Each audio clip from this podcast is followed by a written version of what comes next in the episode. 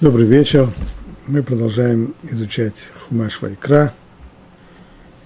И сегодня с Божьей помощью закончим недельный раздел Эмор.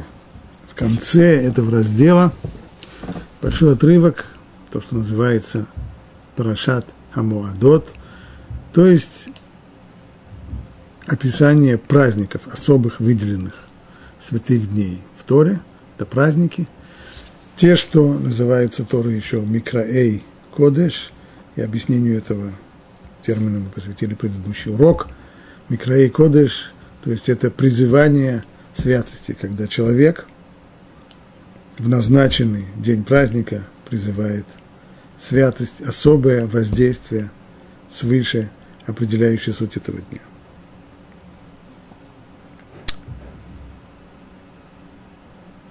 Объяснила Тора – Начинаем мы все праздники с э, праздника Песах.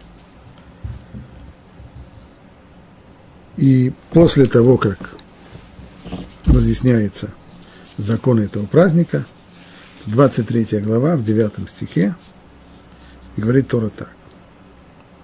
«И сказал Бог Муше, говори сынам Израиля и скажи им, когда войдете в землю, которую я даю вам – и сожнете ее жатву, принесите омер, первенок вашей жатвы коину.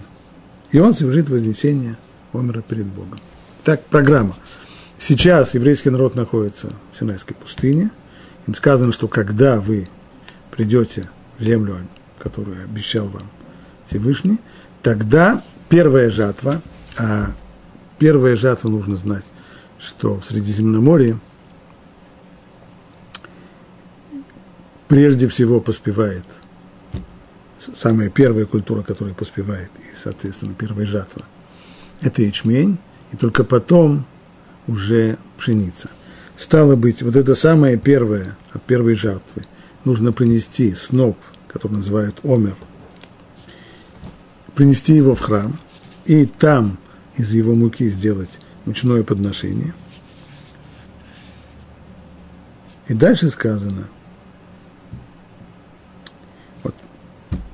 в день после того шаббата совершит им коин вознесение. Когда нужно приносить вот эту вот жертву сноп Омера, сначала сказано, когда вы войдете в землю и сожнете ее жатву. Но это довольно расплывчато – точная дата вторжения в Израиль пока еще в тот момент, когда была сказана эта заповедь, она еще пока не была определена. Более того, предположим, что дата, она более-менее известная, запланированная с самого начала. Но после вторжения нужно еще как-то организоваться, и вполне может быть, что э, время жатвы – это что же решение человека. Понятно, что есть тому предпосылки. Прежде всего, культура должна созреть, и с другой стороны нельзя оставлять ее бесконечно на корню, нужно снимать, иначе, иначе можно ее потерять. Но в рамках это, этих вот э, границ все-таки человек решает, в какой день. И вот тогда Тура уточняет, в день после шаббата. Лемахарата шаббат, Енифену Акоин. В день после шаббата Коин, священник, совершит вот этим снопом вознесения. И вы принесете в день вознесения Омера жертву ягненка без порока, первогодка, в жертву возношения Богу, и вместе с ним его дар, это две десятых эфы тонкой муки, хорошо смешанной с маслом, в жертву Богу. Так. Дополнительный здесь закон. Хлеб, каленые зерна и колосья не ешьте до этого дня – пока вы не принесли жертву вашему Богу. Это вечный закон для ваших поколений во всех местах вашего проживания. Это не просто день, в который приносится вот сноп первой жатвы, но и это должна быть по-настоящему первая жатва в том плане, что до того, как она приносится, нельзя есть хлеб нового урожая. Старого урожая, пожалуйста, но нового урожая нельзя. Тем более встает вопрос, а когда же этот день? И отсчитайте себе со следующего дня после этого шаббата, со дня принесения вами омера, будет семь полных недель. Очень известный отсчет омера, 49 дней, которые считают от дня принесения омера и до праздника Шивот, 50-й день праздник Шивот. До следующего дня, после седьмой недели, отсчитайте 50 дней и принесите новый дар Богу. Из ваших поселений принесите два хлеба. Они должны быть из тонкой муки. Вот это уже два хлеба, как объясняет, как объясняет здесь Талмуд, имеется в виду здесь хлеб уже пшеничный. То есть за эти 50 дней между началом жатвы ячменя и началом жатвы пшеницы, в эти 50 дней отсчитайте, каждый день нужно отсчитывать, и таким образом вот эти две точки сельскохозяйственного календаря, они определяют здесь этот вот своеобразный полупраздничный такой период после, начинается, после Песаха и до праздника Шивот. Ну и вот мы возвращаемся к вопросу, какой же это день. На первый взгляд Тора не объясняет, она говорит Ламахарата Шаббат после субботы. А какой субботы?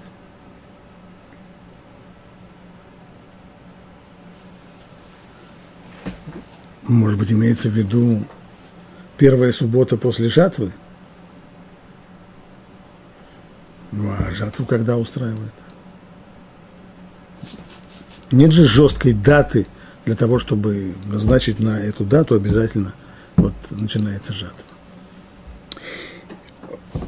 Я останавливаюсь на этом вопросе, потому что исторически известно, что этот вопрос вызвал в свое время большой спор, спор между Прушим и Цдуким. Кто такие были Прушим, кто такие были Цдуким.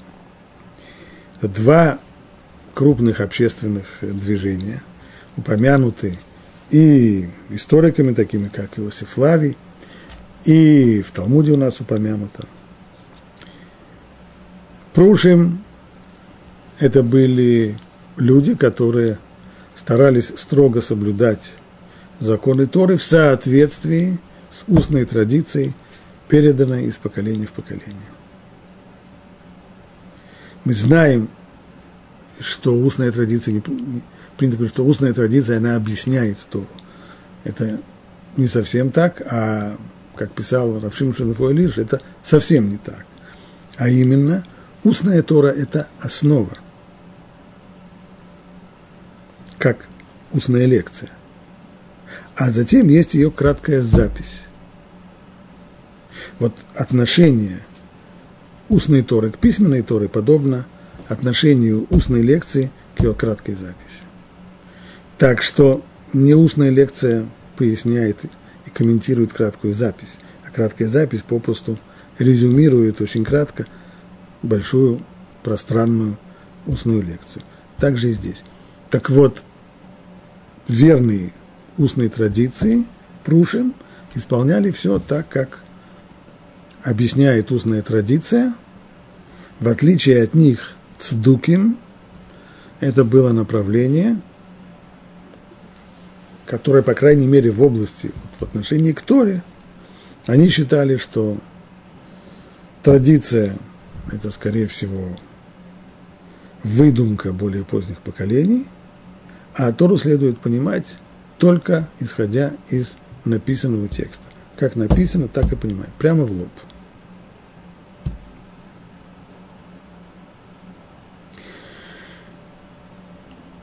Даже уже в теории понятно, что в тот момент, когда есть такой подход, что понимаем только прямо в лоб так, как написано, то с точки зрения практической будут большие проблемы.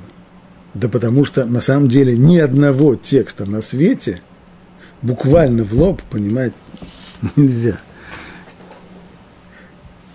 Любой текст всегда предусматривает использование в нем каких-то идиом, которые люди в соответствии с устной, существующей культурой общения, речи и так далее, знают, о чем идет речь.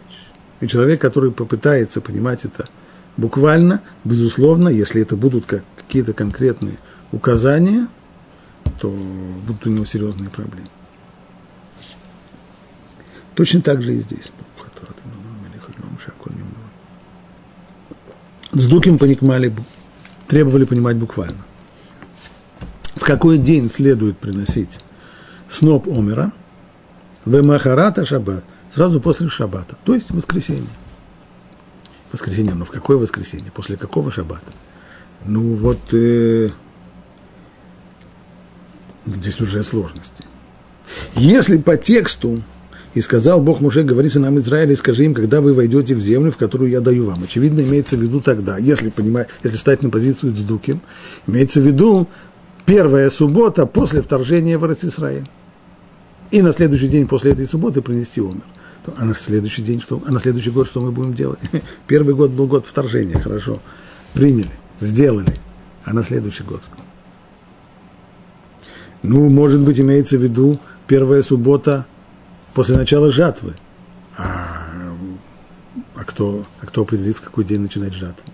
Может быть, имеется в виду первая суббота после праздника Песах, ведь перед этим,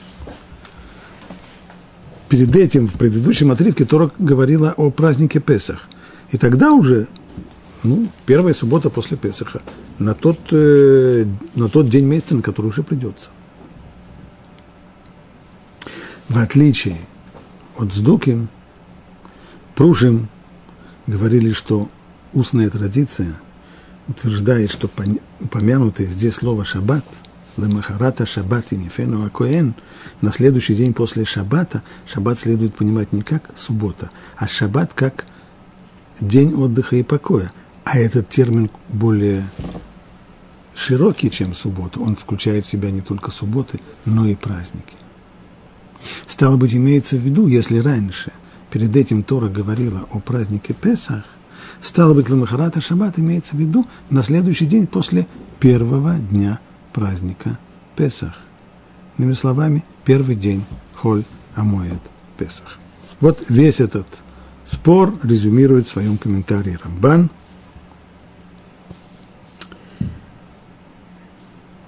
И пишет он так, если предположить, что имеется в виду буквально как и считали Цдуки, на завтра, на следующий день после субботы, то осталось бы неизвестным и непонятным, о какой-то субботе имеет, идет речь. И это одно из самых сильных доказательств, приводимых в Талмуде. То есть то, что Талмуд приводит, что мы вынуждены понимать. С одной стороны, у нас есть традиция. Есть. Но с другой стороны, эта традиция, она и сама собой разумеющаяся. То есть иначе понять практически невозможно. Ибо если, как говорит Талмуд, ты будешь настаивать на том, что слово «шаббат» здесь следует понимать буквально как «суббота», тогда неясно, о какой субботе идет речь. Более того, даже если мы примем, пози, примем позицию Цдуким, что имеется в виду первая суббота после праздника Шивот, но тогда же она может выпасть на самые разные дни месяца – день недели будет тот же самый, воскресенье. А вот день месяца будет разный, и получится, что у праздника Шивот нет строгой и постоянной даты по календарю. Праздник Шивот всегда будет 50-й день после второго дня Песаха. После, это, по, будет 50-й день, начиная с воскресенья, первого воскресенья после Песаха.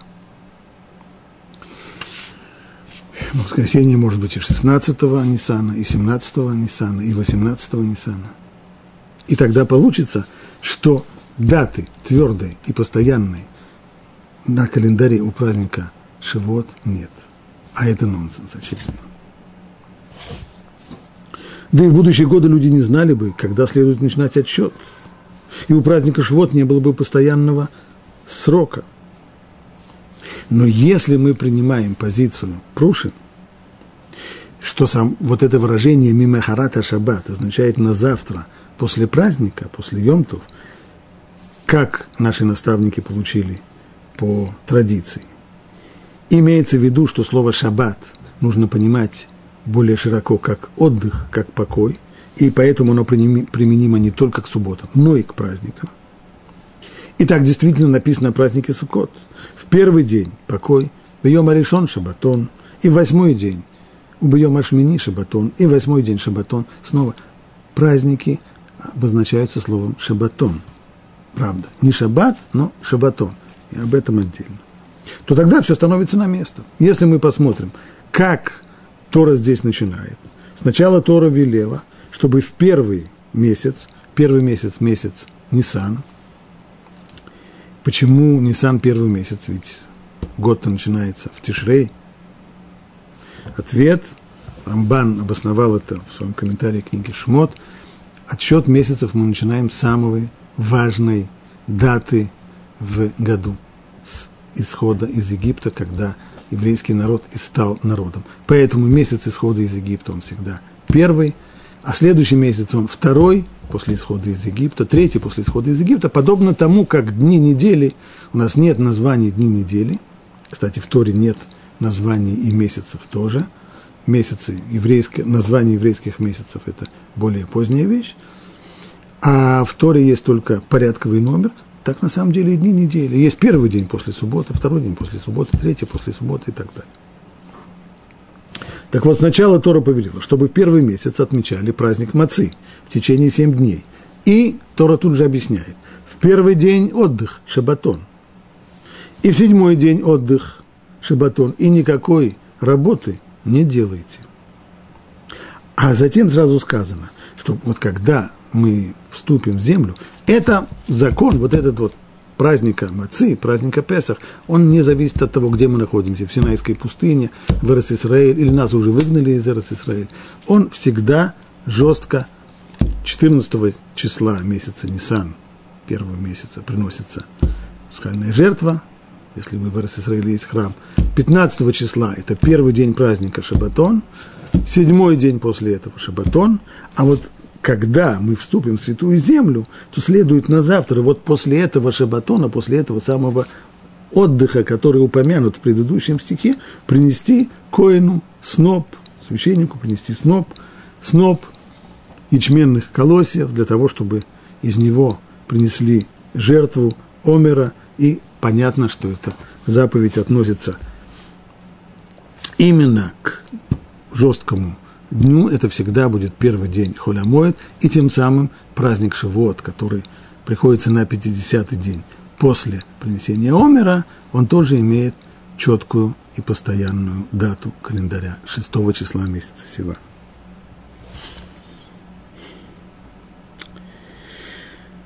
Получается, в этой главе указывается, что отсчет начинают при начале жатвы ячменя и приносят вот эти самые первые колосья от первого урожая в дар Богу, и с этим даром приносит жертву. Затем, завершив отчет к началу жатвы пшеницы, праздник Шивот, приносит уже два хлеба, сделанные из пшеничной муки.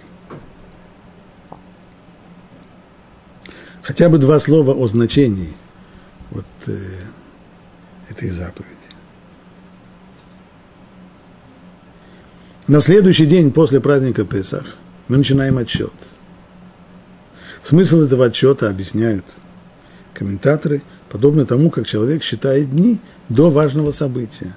Например, солдат считает дни до дембеля, э, дети считают дни до дня рождения, сколько им осталось до дня рождения. Кто-то считает. Невеста считает дни до свадьбы –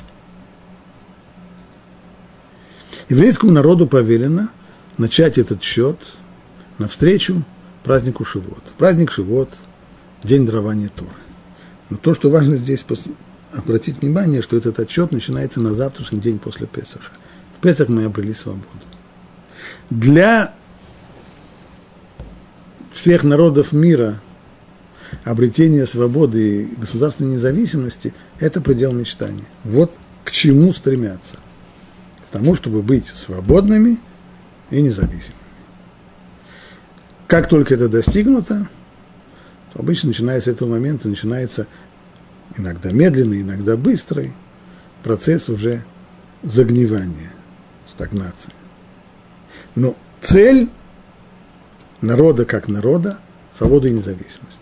Еврейский народ обрел в праздник Песах Выйдя из Египта, он обрел и свободу, и независимость.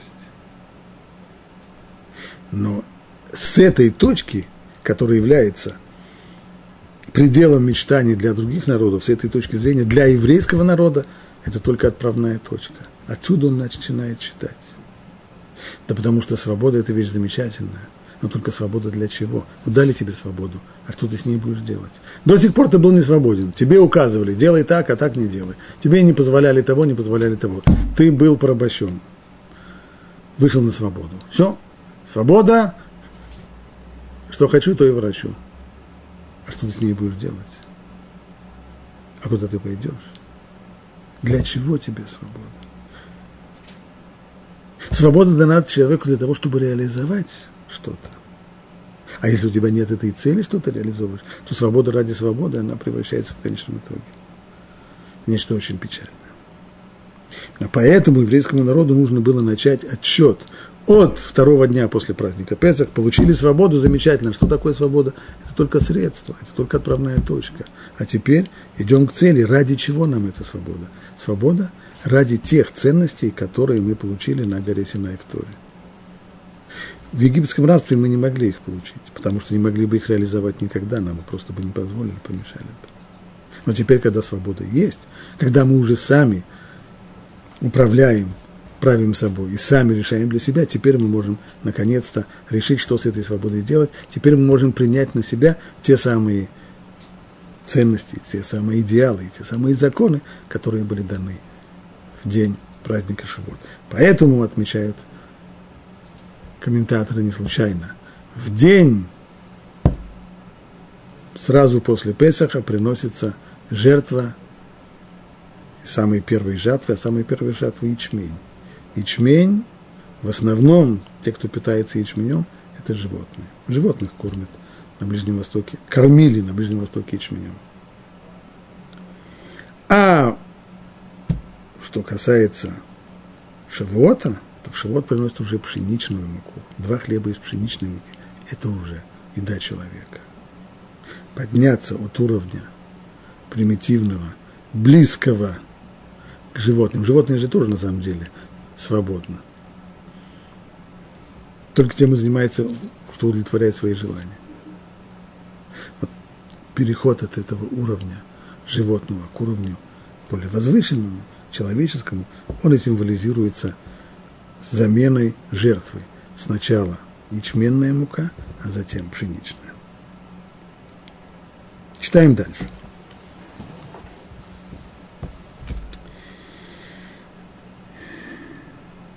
Подходим уже к концу отрывка о праздниках. И сказал Бог Муше, говорите нам, Израиль, вот так. В седьмой месяц, в первый день месяца, будет у вас покой, шабатон. Напоминание о трубном звуке. Призывание святости. Никакой работы не делайте.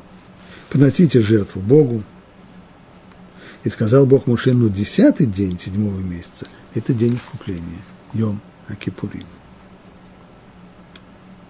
Изнуряйте ваши души и принесите жертву Богу, и никакой работы не делайте в этот самый день, потому что это день искупления.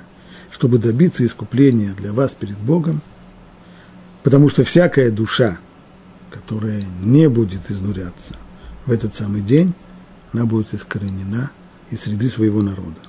И каждый человек, который будет делать какую-либо работу в этот самый день, я истреблю такую душу из среды ее народа.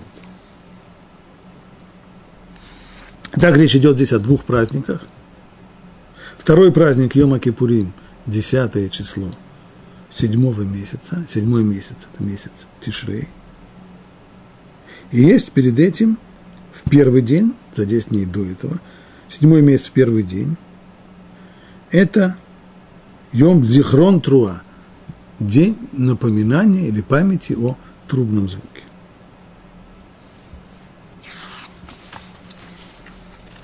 И в этот день Шабатон, и десятый день Шабатон. Вот мы хотели выяснить, что такое Шабатон. Мы видели, что слово, слово «шаббат», как прекращение работы и покой – широком смысле этого слова относится и к субботе, и к праздникам. А что такое шабатон? Не шаббат, а шабатон. Наверное, тоже, поскольку однокоренное слово, очевидно, тоже имеется в виду какой-то покой, какой-то отдых, какое-то прекращение. Но более точно, если можно. Арамбан поясняет так. Шабатон имеется в виду день прекращения трудов, предназначенный для отдыха. А в Талмуде сказано, говорят наши мудрецы, что шабатон – это мицват асе, это заповедь, повелевающая, предписывающая заповедь Торы. Получается, что тот, кто совершает работу в Йомтов, например, человек в Йомтов выходит на работу – и работает продавцом в магазине 8 или 10 часов, трудится усердно, то он тем самым не только нарушает запрет, но и пренебрегает выполнением предписывающей заповеди. Есть запрет никакой работы не делать. Стал быть, человек, который делает работу в праздник, нарушает этот запрет. Помимо этого, то, что этот день назван шабатон, отдых. Стал быть, человек, который не отдыхает не покоится в этот день, он еще и нарушает предписывающую заповедь. А человек, который отстраняется, воздерживается от работы в праздник, то он тем самым выполняет, ну, понятно, что он не нарушает запрета, но это очевидно, а мало того, что он не нарушает запрета, он еще и выполняет тем самым предписывающую заповедь.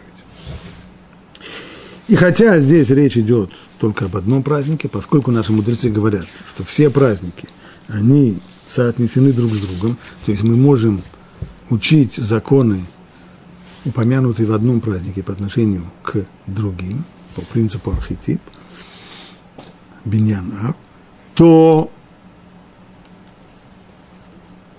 то, что сказано здесь по поводу праздника, относится ко всем абсолютно праздникам. Не только к упомянутым здесь праздникам Песах и другим, но и ко всем остальным.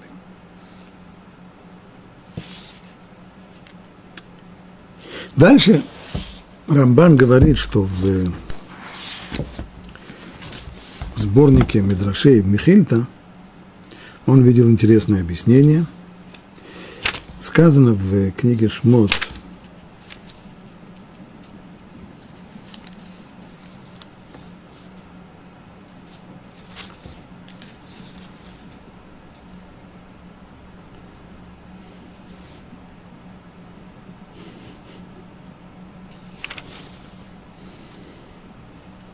поводу праздника Песах сказано так. Семь дней ешьте мацу, а в первый день, это Микра Кодыш, призывание святости, и в седьмой день тоже, и будет у вас, и никакой работы не делайте в эти дни. И только то, что служит для пищи, можно делать праздники.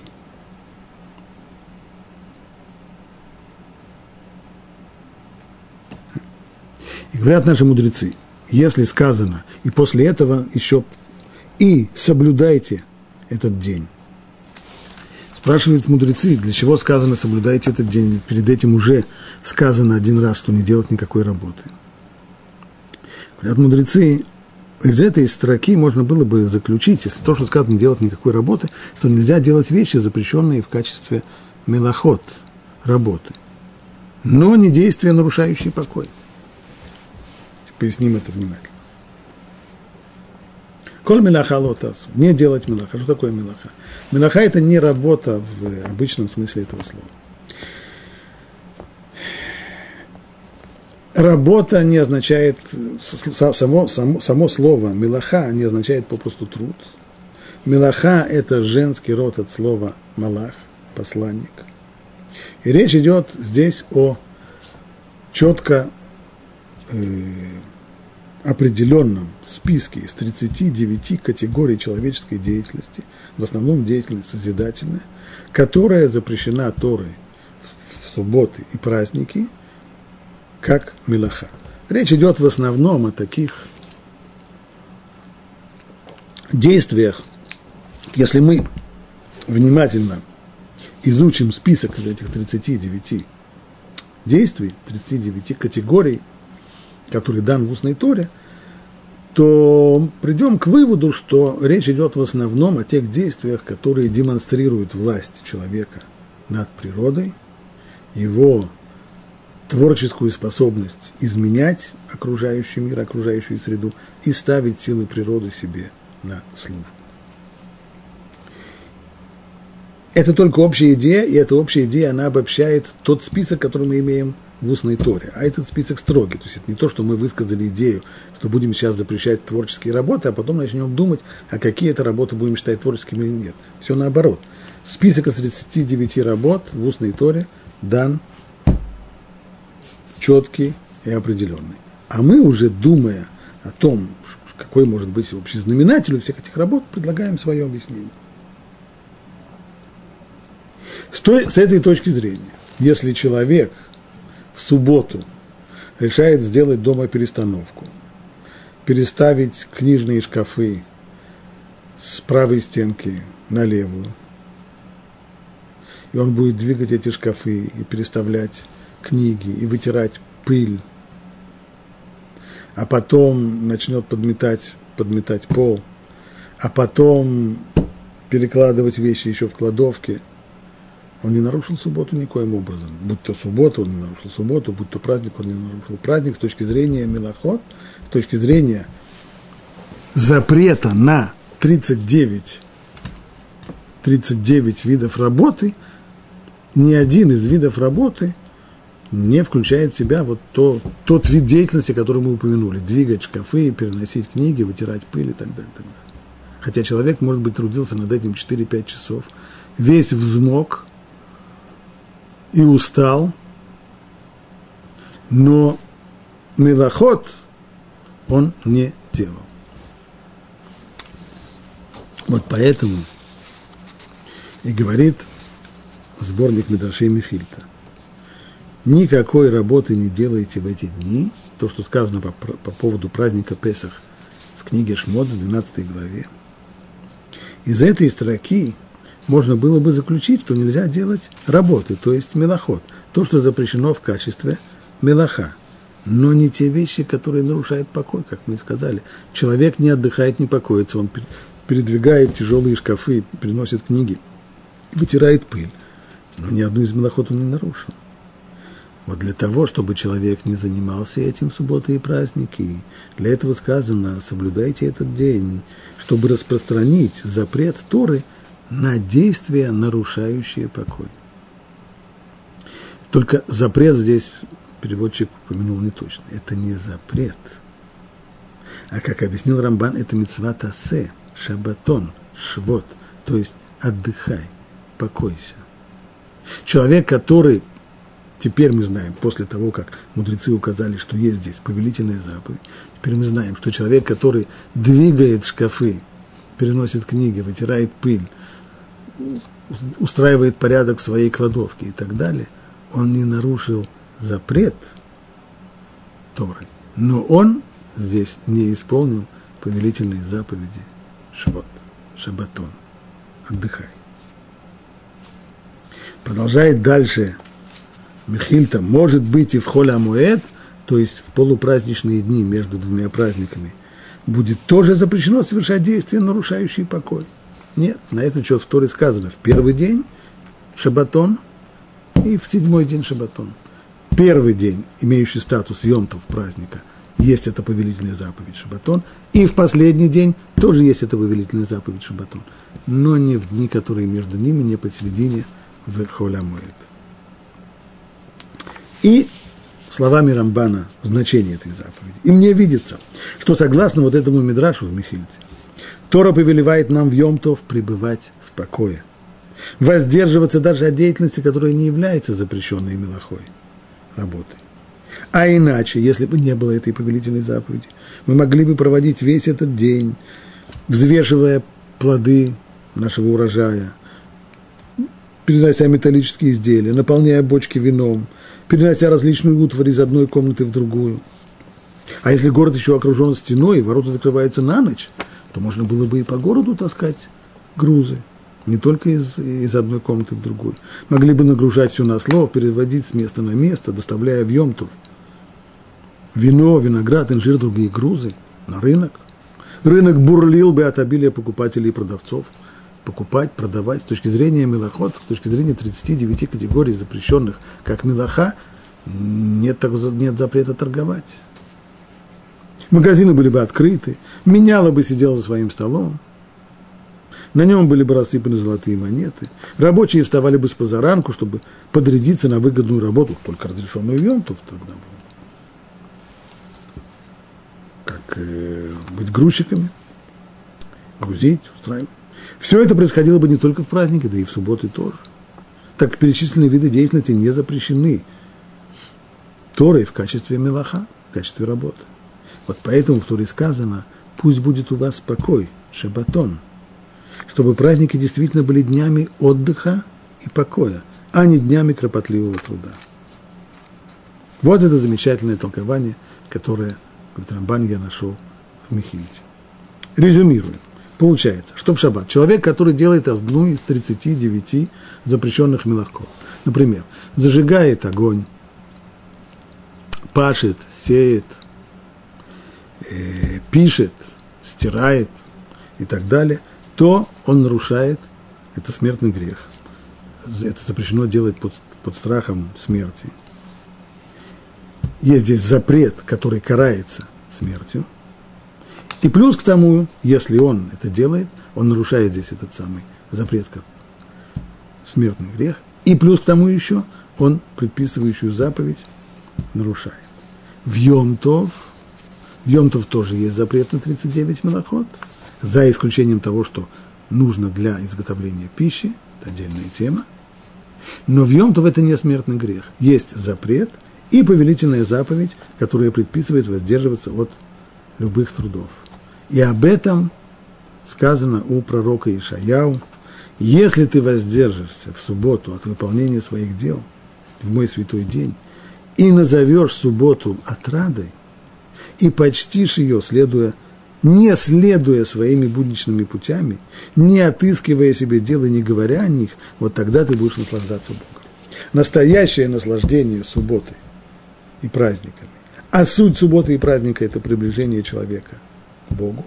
Настоящее это наслаждение возможно в той мере, в которой человек делает субботу и праздники покоем. То есть не говоря уже о том, что он не нарушает их, делая одну из 39 милоход, но и он полностью отказывается от трудов, нарушающих покой. Рамбан приводит это объяснение в комментарии к Торе. Но Поским, говоря о различных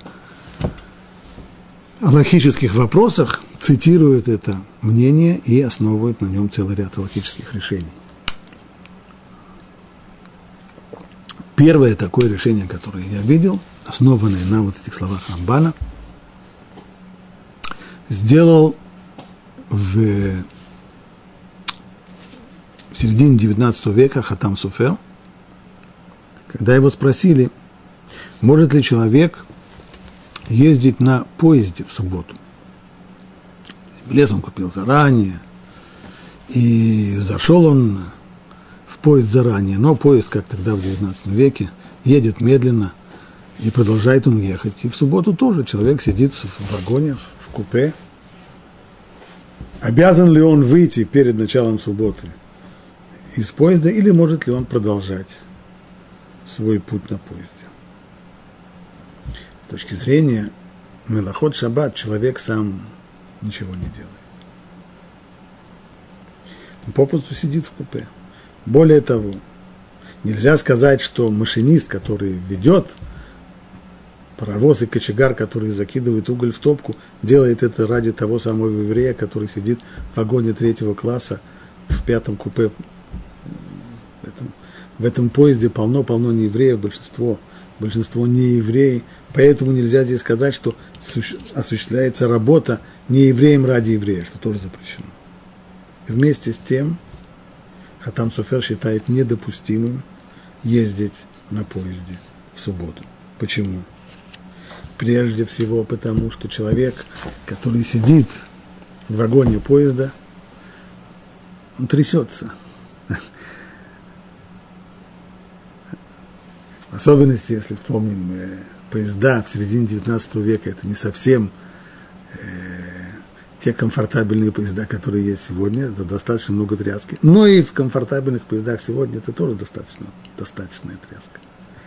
Есть, по крайней мере, люди, которые не в состоянии заснуть в поездах. Есть люди, которые, наоборот, очень любят спать в поездах, но есть люди, которые не способны заснуть в поезде.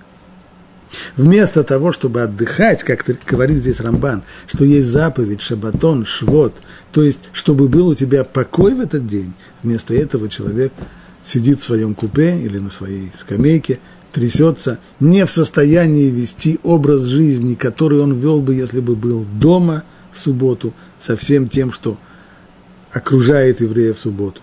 И поэтому, хотя не нарушается ни один запрет, но повелительная заповедь Шабатон, отдыхать, она требует не ездить в субботу на поезде. Так писал Хатам Суфер в середине 19 века. Нужно сказать, в наше время это его решение цитировали некоторые пуским, которые говорили о возможности кататься на велосипеде в субботу. Потому с точки зрения милоход, человек, который катается на велосипеде, не нарушает ни одну из 39 запрещенных милоход. Но вместе с тем, говорят пуским, безусловно, это подходит тому, что говорит Хатам Суфера поезде. Более того, понятно, что сидеть в купе поезда на самом деле куда ближе к отдыху, чем э, кататься на велосипеде. Катаясь на велосипеде, человек не только трясется, но еще хорошо-хорошо работает, по крайней мере, ногами, а иногда еще и руками тоже. Так что с этой точки зрения получается, что заповедь повелительная Шабатон противоречит катанию на велосипеде в субботу и в праздники.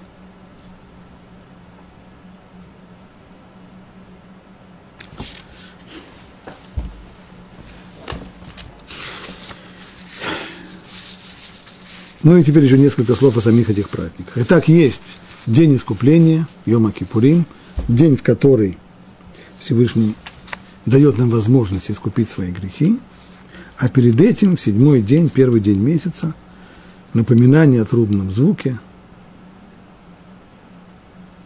А что это за праздник? Написано праздник. Микрокодыш. Призываем святость а название этого праздника, а суть. Написано Зихрон Труа, это день напоминания о трубном звуке. Ну а по сути, в чем здесь дело?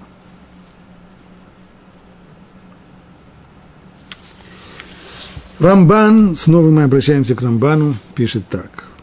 Но поскольку этот праздник в первый день того же месяца, что и Йом-Кипур, за 10 дней до дня искупления грехов, можно заключить, что в этот день Творец мира судит народы. Это день суда.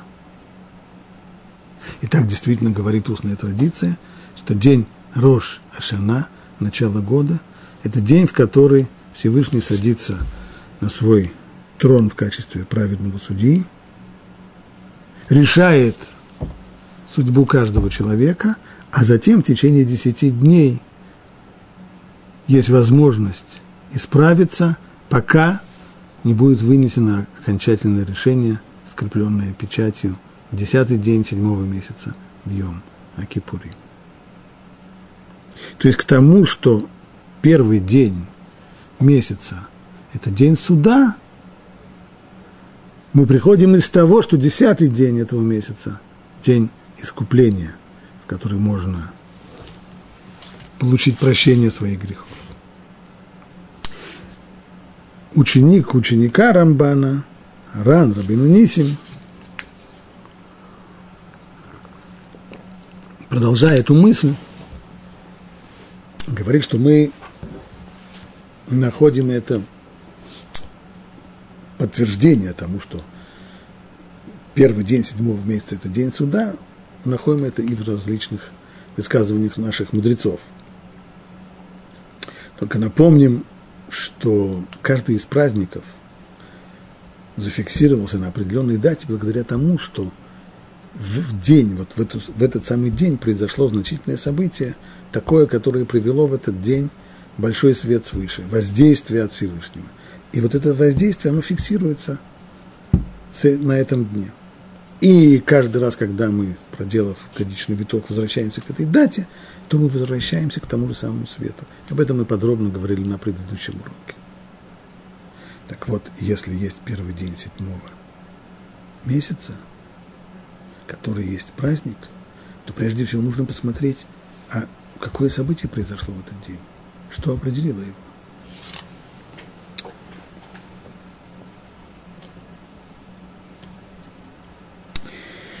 В молитвах на Роша Жена в этот первый день седьмого месяца мы говорим «За йом тхилат маасеха зикарон лайом решен».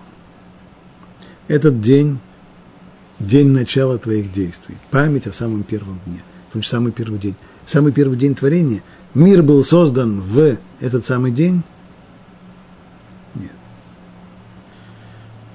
Человек был создан в этот самый день. Во-первых, мир не может быть создан в какой-то определенный день, потому что создание мира означает прежде всего создание, не прежде всего, но в какой-то, в какой, в какой-то определенной стадии создания времени. До этого времени нет, поэтому нельзя сказать, в какой день был создан мир. Можно говорить только ретроактивно, в соответствии с положением звезд, что если мы знаем, и об этом у нас есть традиция, что человек был создан он был создан в пятницу, то есть в шестой день творения. И в этот же самый день пришлось первое новолуние. В первый раз было новолуние. Начало месяца. А по тому, где было солнце, в каком из знаков зодиака, в каком из созвездий было солнце, то можно было еще и судить о, о состоянии и о этой дате и рассчитать, когда же, каково было положение звезд в самый первый момент творения, в самый первый момент создания. Вот так и получается, что дата, таким образом, вычисленная по звездам создания мира, это 25 число месяца Илуль. А первое число месяца Тишрей, седьмого месяца, приходится на пятницу, и в этот самый день был создан первый человек. Стало быть, вот он, этот первый день. И что произошло в этот самый первый день?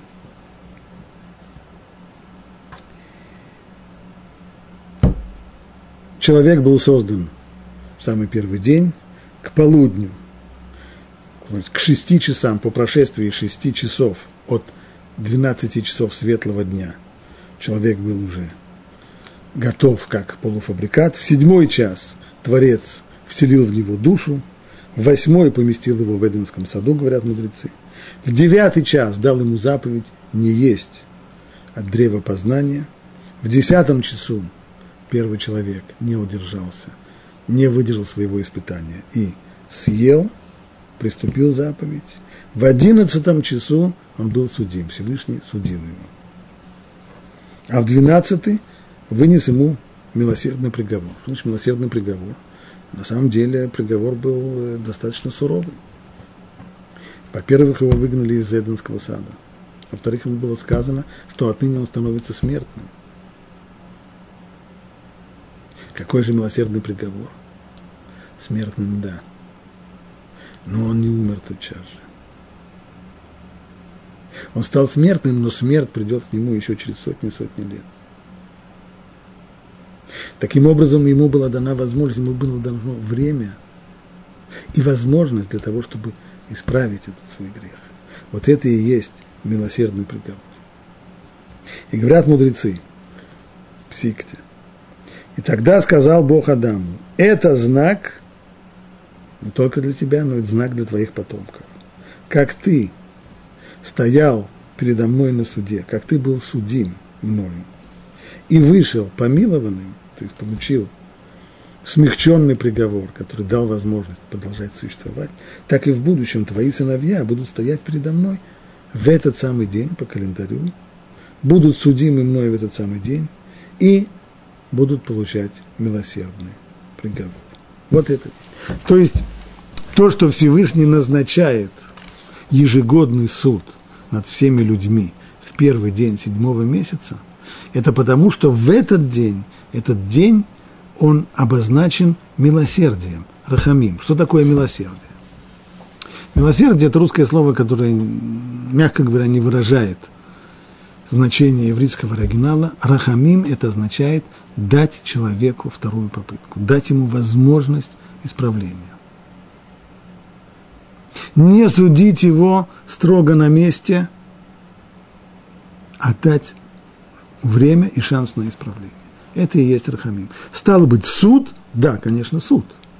Ибо в самый первый день создания человека он отметился судом, и отныне суд неизбежно связан каждый год, когда мы совершаем годовой виток и приходим на станцию первого числа, первого числа месяца Тишрей, это день суда, встать суд идет. Но это суд, как объясняет Рамбан в дальнейшем, Дин Берахамим – это суд с милосердием. А через 10 дней, Йома Кипурим, день всепрощения, это, говорит Рамбан, это Рахамим Бедин, это милосердие, но по справедливости. То есть это не милосердие, как понимают некоторые люди, Бог простит, Бог не прощает.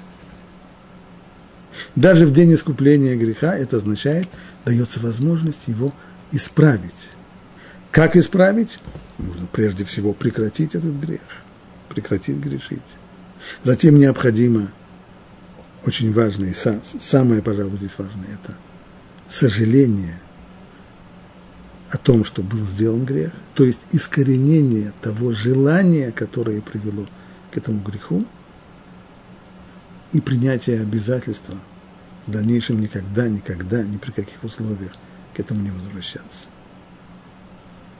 Все это человек выражает в Йом-Кипур еще и, что называется, виду, и то есть он в этом еще и признается в молитве, говорит об этом словами, что он совершил грех такой-то, что он сожалеет о том, что он его сделал. Если бы была только возможность вернуться в прошлое на машине времени, он бы теперь так не поступил. Он принимает обязательство больше никогда так не делать. И все это говорится в молитве.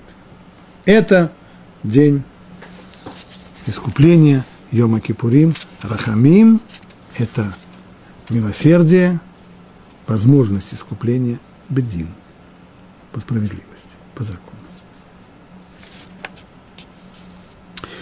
Ну и закончим 33 стихом. Бог говорит, Муше, говори нам Израиля в 15 день этого седьмого месяца, семидневный, праздник Сукот Богу. В первый день призвания святости не делайте никакой работы, а в 15 день седьмого месяца, когда вы собираете плоды земли, семь дней празднуйте праздник Богу. В первый день покой и восьмой день покой. Праздник Сукот. Наши мудрецы говорят, что праздник Сукот – шалашей в память о шалашах, в которых Всевышний поселил еврейский народ при выходе из Египта.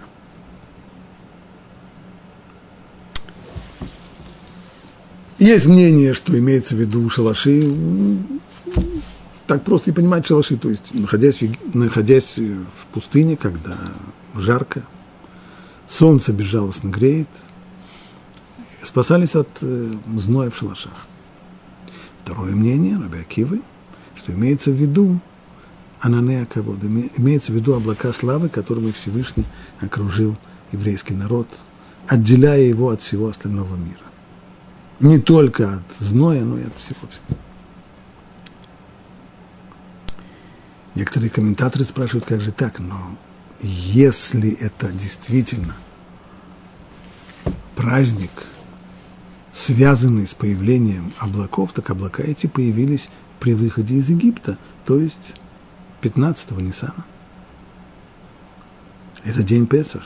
Почему же мы тогда празднуем праздник Суккот через полгода Хотя появление облаков совсем сюда не относится. А мы же говорили, что каждый из праздников, суть его зависит от того воздействия, которое зафиксировалось на этой дате. Если это воздействие появления облаков, которые окружают человека со всех сторон и отделяют его от всего остального мира, так оно связано с датой 15 Ниссана, а не 15 число месяца Тишрей.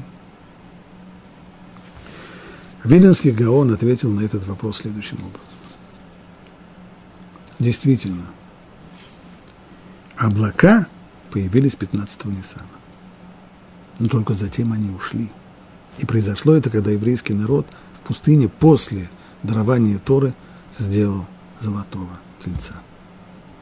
И только после того, как телец был уничтожен.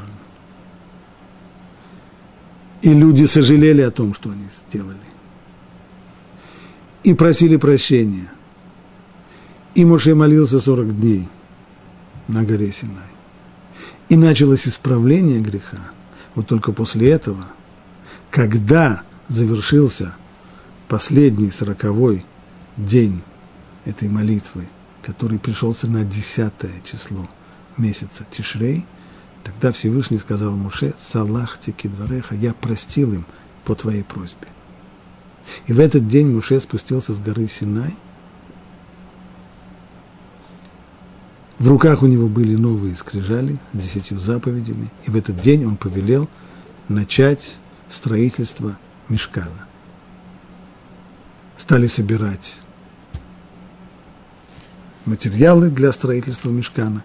И, наконец, в тот самый день, когда началась работа по строительству Мешкана, то облака славы вернулись. Таким образом, это праздник не появления облаков славы, а возвращения облаков славы. Это праздник не праведников, а это праздник Баалей Тшува, праздник исправившихся грешников. И он как нельзя более подходит общему движению по циклу календаря. Первого числа месяца Тишрей суд, подобно тому суду, который был первого человека у Адама. Десятого числа месяца Тишрей искупление и прощение грехов. И теперь прощенные и исправившиеся грешники, а исправившийся грешник, это, как там русская пословица говорит, э, жид крещенный, что вор прощенный. Так, прощенный вор, э, он прощенный вор, но в любую минуту может, может испортиться снова. Поэтому для исправившихся и прощенных грешников моментально, моментально их окутывают эти самые облака – славы окутывают их сука для того, чтобы отделить от всего остального мира и сохранить их в том самом состоянии людей, исправившихся, искупивших свой грех, которые хотят начать новую жизнь.